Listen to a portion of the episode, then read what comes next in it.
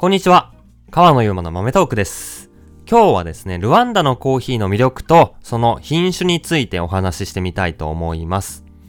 ルワンダのコーヒー皆さんお好きでしょうか？僕は大好きなんですけども、ルワンダっていうのはどこにあるかっていうと、えー、アフリカの、東アフリカですね。ここの、まあちょっと内陸部にあるちっちゃい国なんですけど、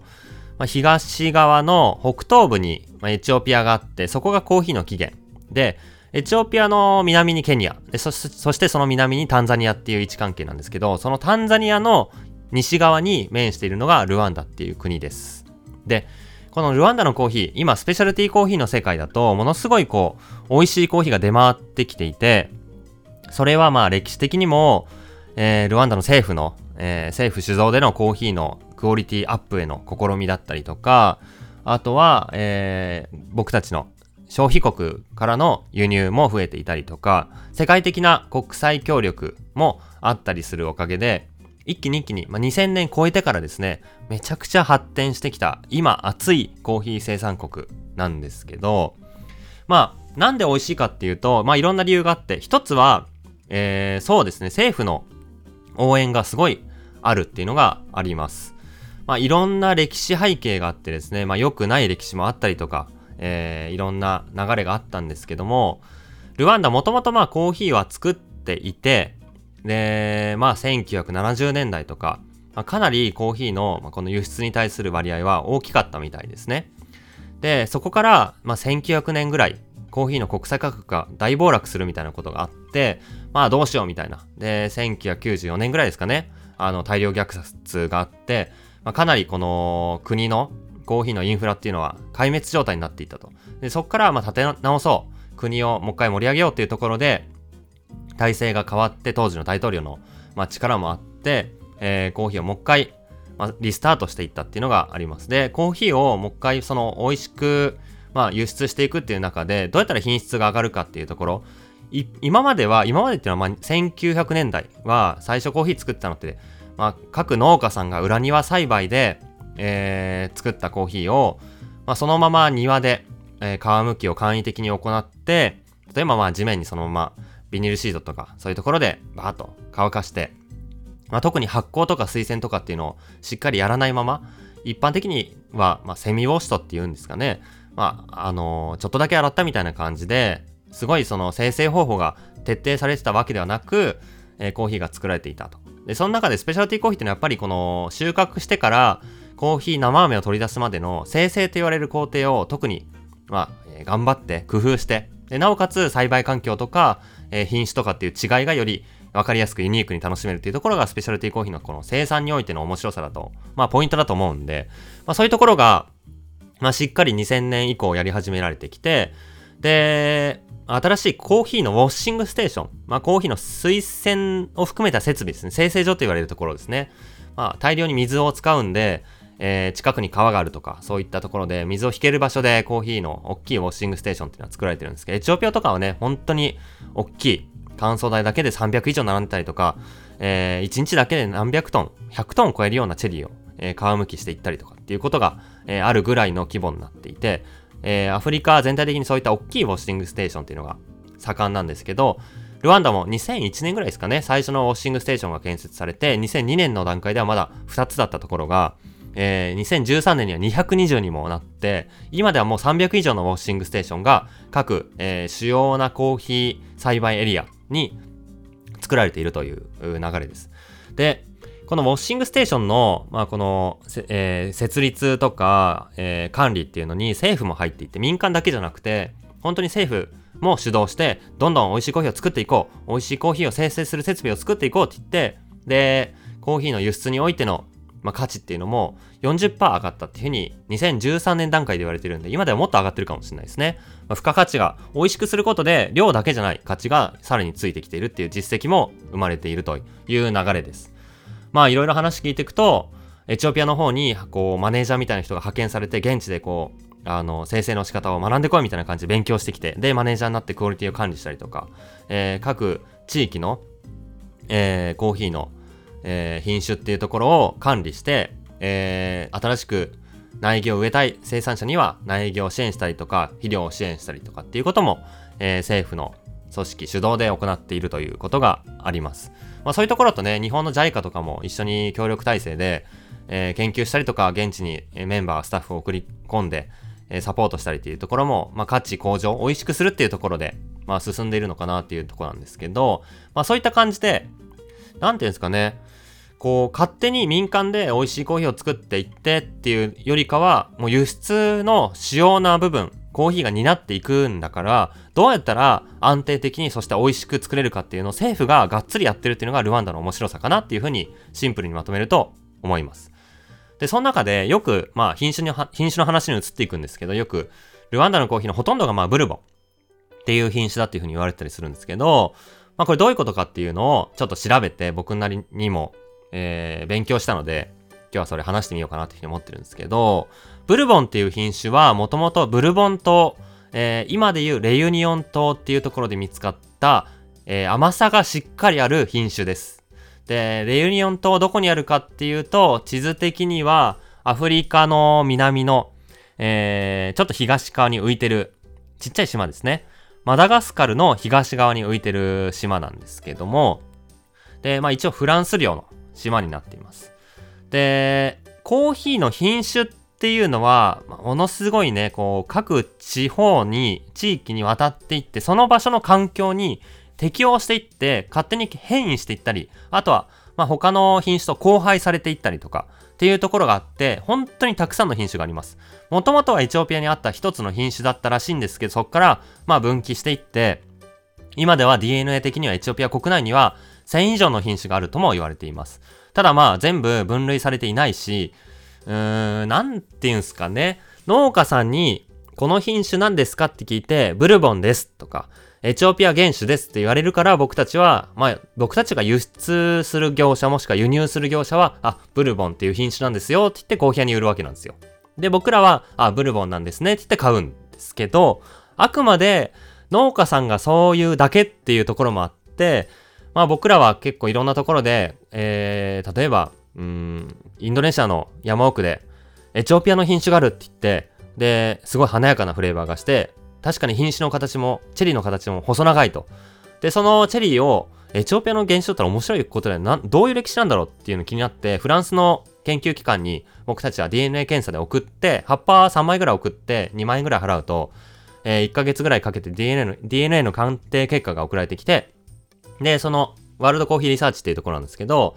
過去持っている DNA の結果と照合させて何の品種だったかっていうところが、レポート送られてくるんですけど、まあ大体、エチオピア原種と言われて送って、全然違う品種だったりするんですね。サチモールだったり、えー、1900何年にあった、えー、ルワンダの品種だっていう風に結果が出てきたこともありますし、ティピカと言われて、本当にティピカだったこともあるんですけど、まあ、大体がなんかね、そう言われているから、えー、そういう見た目だから、みたいなところで、全部厳密に DNA のチェックを行って、その名前を名乗ってるわけではないんで、まあすごいこう、少し曖昧な、まあ名前はあくまで名前だよねみたいなところはあるんですけど、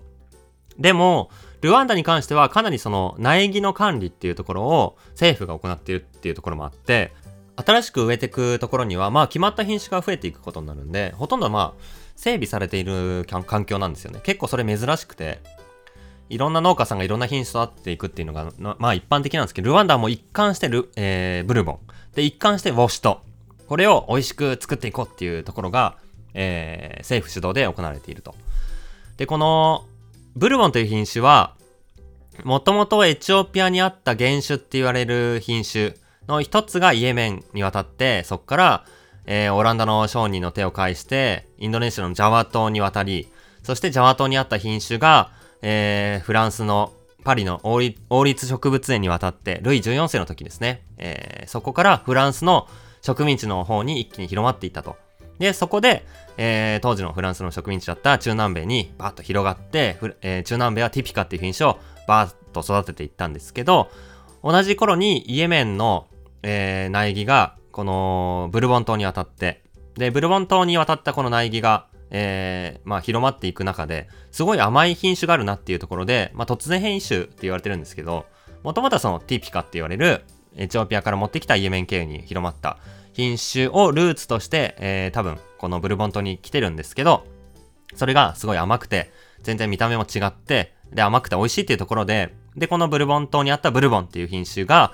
フランスの宣教師の手に渡って、そのフランスの宣教師がいろんなところに広めていったっていうのが、このブルボンの伝播の、えー、歴史ですよね。だから、中南米で言うと、ティピカが最初広まって、で、ティピカは原種に近い結構繊細で華やかな品種なんですけど、ブルボンの方が甘くていいぞっていうところで、ブルボンがバーッと、えー、広まっていったんで、割とこう、取って変わっていったっていうところがあります。今では、ティピカを育っている農家さんは中南米ではすごい珍しくて、ほとんどがまあブルボン系、ブルボンを、もしくはブルボンを親とする、まあいろんなこの、えー、亜種というか、ブルボン系、別の品種、ティピカじゃない品種になっているというところですね。で、まあ、カトゥーラとか、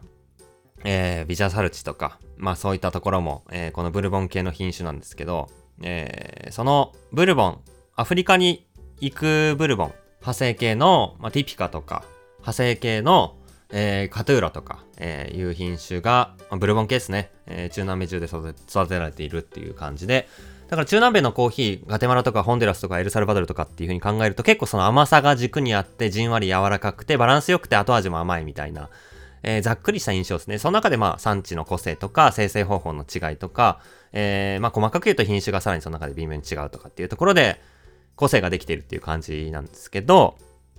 このルワンダにあるブルボンがどうやってきたかっていうと、さらに、えー、そっから広まっているんですよね。もう、ルワンダってもうほぼあの、エチオピアに近い国なんで、エチオピアから直で渡る、渡ってもいいじゃんって思うんですけど、めちゃくちゃややこしい伝播の仕方をしてるわけなんですよ。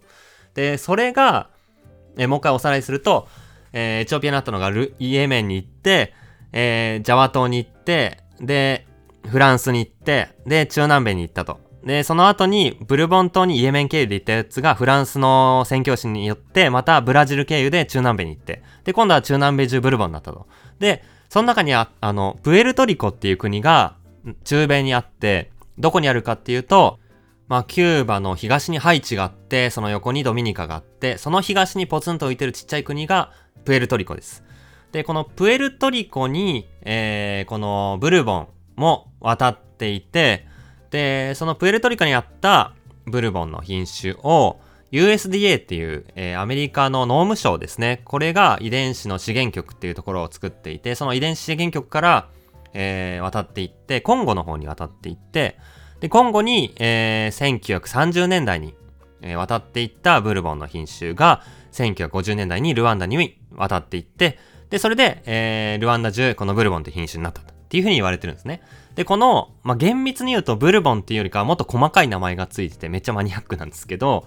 ブルボンマヤグエスっていう風に言われています。このルワンダにある品種ですね。ルワンダブルボンっていう風に書いてあるんですけど、まあ、厳密に言うとブルボンマヤグエスっていう品種で、その中にも71番と139番があるみたいで、139の方が品質も高くて一般的みたいですね。だから BM139 っていう風に、まあ、細かい資料を見ると書いてあったりするんですよ。で、このブルボンマヤグエス BM の頭文字の部分ですね。で、これがマヤグエスっていう都市がえー、プエルトリコにあった都市なので、えー、プエルトリコ経由で USDA がコンゴに持って行ってルワンダに行った品種ですよっていう意味で BM、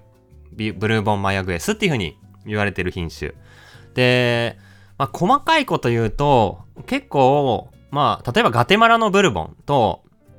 まあ有名ですよね。例えばエルインヘルト農園とか、えー、ガテマラだと最強の農園なんですけど、にあるブルボンと、ルワンダのブルボン。やっぱね、うーん、まあ環境が違うとはいえ、結構キャラクター違うなと思って。ルワンダのいろんな産地のコーヒーは、割と共通点あると思うんですよ。まあ、みかんっぽい、温州みかんって僕はね、思ったり、ちょっとハーブっぽい要素が標高高いとあったり、もっと標高高いとこ行くと、2300メーターのコーヒーね、僕たち、えー、この間仕入れて、シーラ製成所っていう、北部にあるめっちゃ標高高いとこのコーヒーを仕入れたんですけど、めっちゃ花の香りがしたりとか、まあそういうこう、繊細めで、ジューシーな感じで、明るいっていう感じが、まあ僕がルワンダのコーヒーに抱く全体的な印象なんですけど、中米のコーヒー、まあ南米も含めてね、中南米のブルボンはもう少し穏やかでおとなしくて、うん、もうちょっとミルクチョコ系というか、じんわりもっと甘さにフォーカスしてて、ジューシーっていうよりかは、うん、余韻まで丸く甘いな、みたいな、そんな感じの印象なんですよね。で結構それは、まあ DNA 的にも、同じブルボンって言われてるけど、ブルボンの中でも、どのブルボンなのか っていうのが違うのかなと僕は思ってますね。だから同じブルボンと言われてもブルボン酒系っていうところでちょっと微妙な違いが、えー、あってそれが中南米で今育てられているブルボンと、えー、まあ、中南米の中でも違うかもしれないしとルワンダに渡ったブルボンマヤゲスとルワンダに渡ったブルボンマヤグエス BM139 と BM71 の、えー、まあ、違いなのかなっていうふうに思います。ややこしい話ですね。本当に。ちなみにこの、まあ、あのー、ブルボンっていうのが、ケニアにも渡っていって、で、ケニアではそれが SL っていう品種に、まあ、品種改良されて、今では SL 品種がケニアに渡ってるんですけど、これもエチオピアから直で渡ってるわけじゃないんですよね。コンゴもウガンダも、えー、エチオピアにほぼ近い国なのに、いろんなところ回って別の品種になって回ってきてるっていうところが、まあなんだろうな、歴史を感じるし、エチオピアの原種の貴重さっていうか、エチオピアらしさを際立たせてる理由にもなりますよね。で、まあそんなところから、えー、あ、ブルボンって呼んでるけど、あ、BM139 なんだっていう風に最近は、えー、理解して、歴史も、えー、理解して、で、ルーツは、実はブルボン島から直ではなく、ブルボン島からブラジル経由でプエルトリコまで行った後に、えー、アメリカ農務省の手を介して、コンゴ経由でルワンダに渡ってきたと。結構だから、はるばる渡ってきた品種で、その間に多分ブルボンの中でも違う品種になっているのかなと。違うまあ特徴を持っているとか、違う DNA のを持っているとかっていうのがあって、で、中南米のブルボンとはまたちょっとキャラクターが違う面白いフレーバーになっているのかなっていう風な勝手な理解を僕はしています。まあ、こんなところも、まあ、コーヒーの品種の、まあ、ロマンというか、調べればワクワクするところなのかもしんないですよね。基本的に僕はコーヒーのフレーバーと、を作ってる特徴としては、えー、品種と環境と、あとは生成方法、この3つが、えー、特徴を作っているのかなというふうに思って、いつも話してるんですけど、この生成方法に関しては、ルワンダは常にウォッシュと、まあ、たまに、ハニーとナチュラルが増えてきてるんですけど、クオリティを管理する規格がすごい厳しいらしくて、えー、まあナチュラルで美味しいものを作ったとしても、なかなかこれ、えー、国際的に OK っていう風に言われるまでは結構時間かかったみたいですね。とある生成所、とあるエクスポーターが頑張って、このナチュラル本当美味しいんですよ。こんだけ売れるんですよっていうのを、やっと許可取って最近になって出回るようになってきたっていうところなんで、基本的にはまあ、ウォーシュトでブルボンを作っていれば美味しいよっていう政府の、まあ、リーダーシップがあって、その中でみんな頑張っているっていう感じになっているかなと思います。まあ、そんなところがですね、まあ、ルワンダのコーヒーの、うーん、品種についてのお話っていうところで、どの、どのルワンダのコーヒーもね、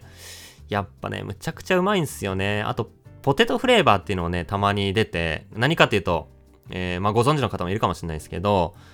たまにブルボンのコーヒーで、まあ、引いた時からもうわかるんですけど、強烈な生のじゃがいも臭がすることがあって、それがもう一粒でも感じると、まあ、そのカップ、コーヒー、ドリップ一杯全体的にも、もう飲めないぐらい結構きつい、ツンとする、えー、フレーバーがすることがあるんですけど、なんかね、カメムシの一種みたいなのが、コーヒーチェリーに、を、なんか、果汁を吸う。で、なんかその果汁を吸う時に、えー、バクテリアが繁殖して、それでそのなんか強烈なフレーバーをそのチェリー、一つ、一粒のチェリーに対して、まあ二つの種が入ってるんですけど、その二つの種に生まれてしまうっていうふうに言われてるみたいで、見た目的に判断できないんで、焙煎して、えー、グラインドしてみないとわかんないっていうところで、まあ、結構ね、たまーに出るんですよ。で、地域によっては出にくい地域もあって、標高高いとちょっと出にくかったりとか、まあいろいろあったり言われたりするんですけど、コーヒー屋としても、まあ、こう引いて、たまに出たら、ちょっとそれは捨てて、もう一回引き直してっていうことをやったりとかっていうのをやんなきゃいけないんですけど、まあその、うん、ポテトフレーバーのリスクがあったとしても、やっぱりルワンダ飲みたくなる。やっぱなんかそのポテトが出ることすら可愛いのがルワンダっすよね。そのぐらいなんかね、チャーミングで魅力的なんですよ。まあ僕は個人的にその、みかんっぽい柔らかいオレンジじゃなくてみかんっていうとこなんか温かみがあってジューシーで爽やかで突き抜けてるって感じよりかはうーんまあ丸さとある程度の重量感がありつつもこう鼻に抜けていく香りはものすごいこう明るくて華やかっていうところのバランス感がものすごいいいなと僕は思っていてほんと好きなんですよね。だから定期的にお店でもルワンダのコーヒーを扱うようにしてるし、まあ皆さんにも、えー、そういった甘さもありつつ華やかなコーヒーを飲みたい方にはルワンダのコーヒー飲んでほしいなと思ってるんで、まあ、超おすすめです。もしルワンダのコーヒーまだまだ美味しいの出会ってないっていう方いたら、本当に今年とかはいろんなロースターさんが、まあ今の時期っすよね。3月、4月、5月とか、えー、春ぐらいになると結構ね、ルワンダの美味しいコーヒーをみんな扱い始めてきてるんで、いろんなコーヒー屋さん行ったらルワンダのコーヒーに注目して、ぜひ、その品種、ブルボンって絶対書いてあると思うんで、ブルボン以外のルワンダに僕は出会ったことないぐらい、もうみんなブルボンなんですけど、えー、まあ、あのー、品種も注目して飲んでいただけると、えー、そこも面白い部分かなと思います。まあまたそんな産地にフォーカスしたりとか品種にフォーカスした話もしていきたいなと思ってますので、またゆるりと聞いていただけたら嬉しいです。